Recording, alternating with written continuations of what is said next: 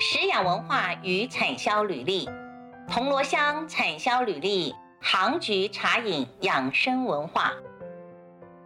台湾最大的杭菊产地要数苗栗县铜锣乡，每年三月为杭菊育苗期，九月、十月杭菊开始含苞待放，到了十一月时，或白或黄的小小杭菊就会开满花田。农夫每到采收季节，会依花卉的大小分三次采收。大约在十一月底到十二月初就会全部采收完成。苗栗的杭菊除了作为观赏用途外，主要即是制成菊花茶，销售国外。根据统计，国内的杭菊其中一百余公吨仰赖进口，仅有二十六公吨为国产，而铜锣杭菊就占了国内总产量近八成，所以就产量而言，常常供不应求。消费者担心就是混充台湾茶，为了避免造成遗憾。任明贴有产销履历标章的菊花茶，才可以喝到道道地地的台湾菊花茶。提到产销履历菊花茶，必须介绍一名非常出色的百大青农，不但在国内研究如何种植黄白杭菊，而且还红到国外。那就是今天的嘉宾谢富宇先生。让我先稍微介绍他。他在法国农产品家执会举办的第二届国际茶叶大赛，在二零一九年竞赛首度加入花茶茶类评比，荣获花茶类的首届特别奖，可以说是花茶界的台湾之光。为何谢富宇的杭菊能取得产销履历验证？将杭菊带上台湾的舞台，世界的舞台，这说明台湾杭菊在栽培技术上有独到的一面。过去进口杭菊农药超标与硫磺禁用的事件，总让人担心食安问题。然而谢富宇种植的杭菊，经人工一朵朵手栽后，再通过三十四个小时烘制过程。无色素、无硫磺、无农药残留，所以做法一点都不省事。无论是直接冲泡，或者是入菜，都让人很安心。谢富宇参与国际比赛后，让花草茶不再只是欧洲休闲体验文化的专项。台湾所产杭菊用在农村茶饮文化的人文表现方面。不仅是消暑解热的中药角色，还带有西方饮茶文化中的视觉享受。若再搭配蜂蜜、红枣、枸杞等食材，又将风味提升一层，加上产销履历的验证标章，成为花草饮茶的茶文化安全安心的保障。接下来，让我们这次采访团队亲自到铜锣产地。来问问这位全心投入杭菊生产，并且荣获国外竞赛大奖的青年农民谢富宇先生，透过他的解说来了解经过产销履历验证通过的国产杭菊特色，以及传授消费者如何选到真正符合自己口味道地的杭菊。以下时间交给我们苗栗联合大学。客家研究学院的冯祥勇教授深入苗栗县铜锣乡现场，访问百大青农谢富宇先生，谈谈他是怎么种植出这一朵朵道地且香醇浓郁的台湾杭菊。好，呃，富宇啊，你好，今天很高兴呢，你能够来我们这个节目，接受我们节目的专访，让我们来谈谈我们苗栗铜锣的杭菊啊，还有杭菊茶饮对健康跟养生的一些话题。嗯，那首先欢迎富宇来接受我们的采访。老师好，然后各位听众大家好。富宇，你这么年轻，听说还只是七年级生哦，但是我看到你的履历哦，已经有十几年的农业经营的呃经验了哈，你也获选为呃农委会的百大青农。能不能告诉我们听众，你怎么投入农业的心路历程是什么？还有你一些经营理念是什么？那很想让消费者啊也了解一些健康跟养生的话题。那我们苗栗的行菊你要怎么选会比较好？那当然跟产销履历是不是有相关性呢？那我们今天就是要请问您啊，跟讨论一下行菊茶饮怎么喝才能达到养生的效果啦。是这样的，我在高中的时候就特别向往自由自在的工作，那农业就是当初高中毕业呃第一个考量，所以就那时候就想要当农夫。当时还会还有一个想法，就是觉得因为我是都市的小孩，那我觉得未来农业可能越来越少人在经营，那也是一个发展的一个方向。坦白说，商机蛮大的啦。那我在大二的时候就开始种种东西，嗯，好，反正学校没什么去。那我是那个全班最后一年毕业的，大学念了六年这样子，念到呃学校老师来来我家，然后拜托我爸妈就让我慢慢念，可以毕业就好了。那所以当时来到苗栗以后啊，我发现苗栗特有的呃杭菊啦，然后在红枣还有芋头，其实都比较少被台湾的人知道。那就想要一心进来发展，然后让所有的消费者可以认识那个苗栗的行菊。呃，首先就是想问你是怎样的契机让你想要投入这个行菊这个产业？你当时是看到的怎样的一些利基或亮点吗？苗栗铜锣这边气候非常适合行菊的生长，而且行菊它是每年栽种，然后四月栽种，然后十一月采收，它是可以计划性量产的一个作物，它可以依据订单的规模，然后来决定明年要哦。放多少量去做生产，这就是我投入杭菊种植的原因。是那杭菊那小小的花啊，那我我们在想到这个花啊，要要经营啊，栽培真的很困难。那我想请教一下傅宇啊，杭菊在生产的过程、栽种的过程，有没有特别要注意的一些小细节？杭菊它是多年生，然后菊科的植物，所以因为是菊科，所以它非常的怕泡到水，尤其最近这两三年，那。我们还没到夏季，那个雨就已经下得非常的多啊，也都造成蛮严重的灾情。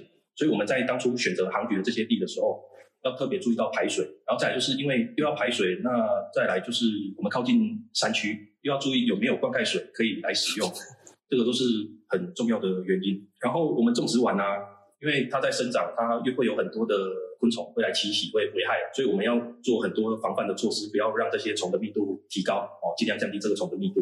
然后做到友善，然后没有农药的残留，让消费者可以安心的使用。是，那我们苗栗这边哈是铜锣是生产杭菊嘛哈，那从量产的角度来看，它是全台湾最大的一个生产地。那你知道能不能跟我们的消费者谈一谈铜锣种植杭菊的一些由来？它有什么特别的意义没有？这样，杭菊它本身是来自中国。那大致上哦，就是因为杭州在中国杭州这边是大面积的栽种，然后整个中国的食用的菊花的贸易也都在杭州这边交易，然后因有杭菊这个名称出现。然后苗栗铜锣大概是在六十年前哦，有前辈从中国引进来栽种。那一开始栽种的时候，就发现这边日夜温差大，然后而且我们的种植地啊，紧邻后龙溪的溪畔，所以湿度跟土壤条件啊都很适合杭菊的生长。那杭菊。它不但可以观赏，还可以做成茶，然后香料跟我们的子。嗯，然后它是属于非常棒的可食的地景。那近年因为那个我们铜锣发展行局的缘故啊，所以原本不开放的行局的生产专区也开放民众参观跟互动。我们从产地到餐桌，让消费者认识具有产销履历的白雪行局跟黄金行菊。对，你你刚刚有提到我们台湾的铜锣的行局是主要还是来源是在中国啦。那中国的产的。菊花茶它可以供茶饮的，我们查到资料啊，就可以分为行菊、呃贡菊啊、什么胎菊等等。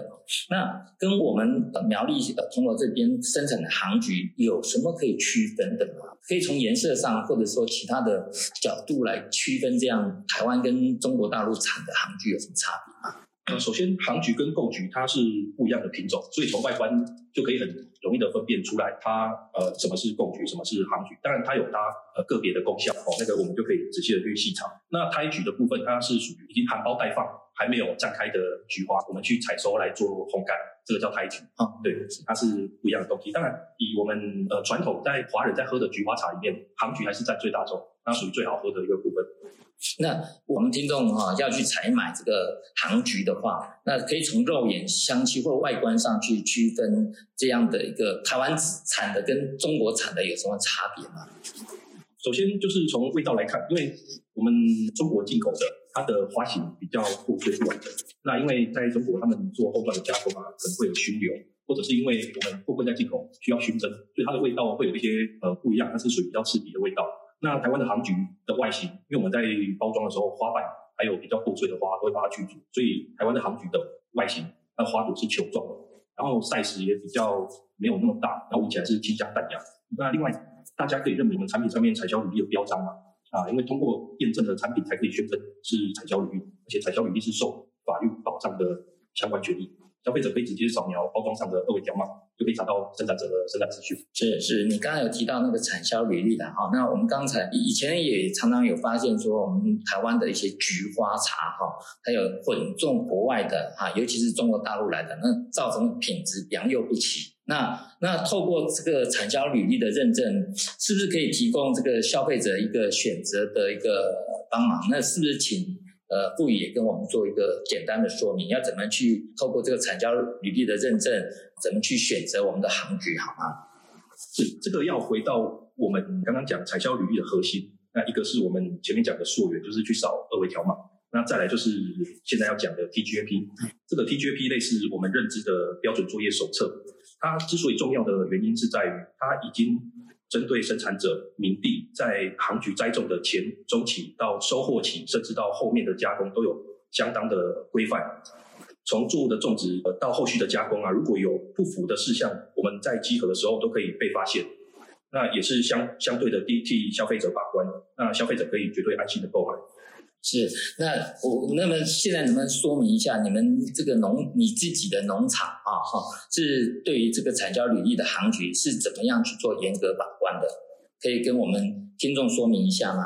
是我们所生产的行局应该是市面上比较严格的，因为我们除了自主品管以外啊。我们也通过政府认证的第三方验证机构，就是产销履历的验证啊。那这个产销履历当初我们要做的时候，其实还没有 TGAP 的，它是请农委会这边帮忙哦，然后用了大概一两年的时间，请改良厂把 TGAP 的手册拟定出来，然后才开始执行。那近年产销履历这个验证的机制啊，它受到农产品生产及验证管理法约束，所以如果一旦有违规或者是造假情形，它其实是受刑法的处罚的。那是非常严重的，那最高我刚查的资料大概是罚六千万哦，是，所以它是相对有保障的。是是，那呃，我们台湾的杭菊哈，我们铜锣的杭菊哈，也采用的比较手工采采摘了哈，那也有所谓的手工手做的烘焙，这个跟大陆的这些进口的诶杭菊啊，或者是菊花茶有什么不同？当然，以我们手工采摘来讲，我们在采杭菊的时候，我们一定会挑。花朵完全绽放的，也就是它中间花蕊的部分，黄色的花蕊是越少越好，因为它这样才会体现得出来杭菊比较大朵，然后香气也更足。那烘干起来，花花蕊的部分它也不容易变褐色，所以这个烘出来是非常漂亮的，像艺术品。这个曾经拿到法国去参展，那因为欧洲人喝的是洋甘菊，他们对华人的菊花比较少接触到，他们觉得这个会比他们的洋甘菊还要好喝很多。是，那你刚刚讲到以那个洋甘菊来讲，还要好喝很多了哈。那我就进一步想要问你了哈，那个在茶饮中间，那个杭菊能够代表什么？因为我们台湾很多人都喜欢什么喝绿茶、红茶啦。那菊花茶来讲，那它杭菊又能够代表是怎样？那我们常常又常常说有菊花茶，那又跟杭菊有什么差别？能不能请那个副理来跟我们做一个说明好吗？杭菊。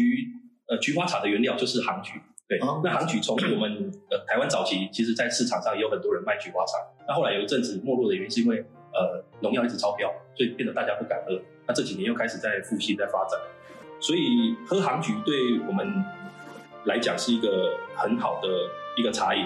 我们可以查查那个《本草纲目》啊，或者是问中医师。所以尤其是那种喉咙比较不舒服，或者是夜猫子。肝火比较旺盛啊，然后或者是长期使用三七的朋友，这些它也都蛮适合来喝杭菊茶。是，是，而且杭菊没有咖啡，它适合睡前喝。是，对。哦，所以杭菊有很多的保健养生的功效了。那那接下来就想要问你，那如果我们呃买了我们铜锣的杭菊之后，要怎么冲泡杭菊才能够喝出一口好茶，好的杭菊茶这样？是杭菊就也是像茶叶一样，有冷泡跟热泡。那我们也是取大概杭菊十到十五朵，用热水去冲它，那大概泡个三五分钟就可以马上喝。那冷泡的话，就是要浸泡时间比较长，最好是过夜放到冰箱，然后隔夜早上取出这样子，这样就可以做到冷泡的效果。啊、哦，所以尤其是我们台湾天气比较热，如果用冷泡的效果，就更喝起来更顺口，就对了。对，那如果会觉得杭菊太冷的话，我们还可以加红枣或者是枸杞一起下去做一个复方来冲泡这样子。是，那我我最后是不是能够请教傅宇，能够对我们听众哈、哦、喝杭菊啊，还有我们呃产销履历的农产品有没有什么一些建议的看法没有？是，当然以消费来讲的话，买产销履历的农产品。是最安心、最有保障的。消费者只要认认清这个产销履历的贴纸就可以。那杭菊它确实是一个很好的作物，我们也送去加拿大做分析，它有很丰富的半倍铁内，它可以舒缓我们的神经，有提神的效果，对不对？是舒缓、舒缓抗忧郁，是是是，舒缓，而且它那个含量其实蛮丰富的，所以值得去做研究。是是是。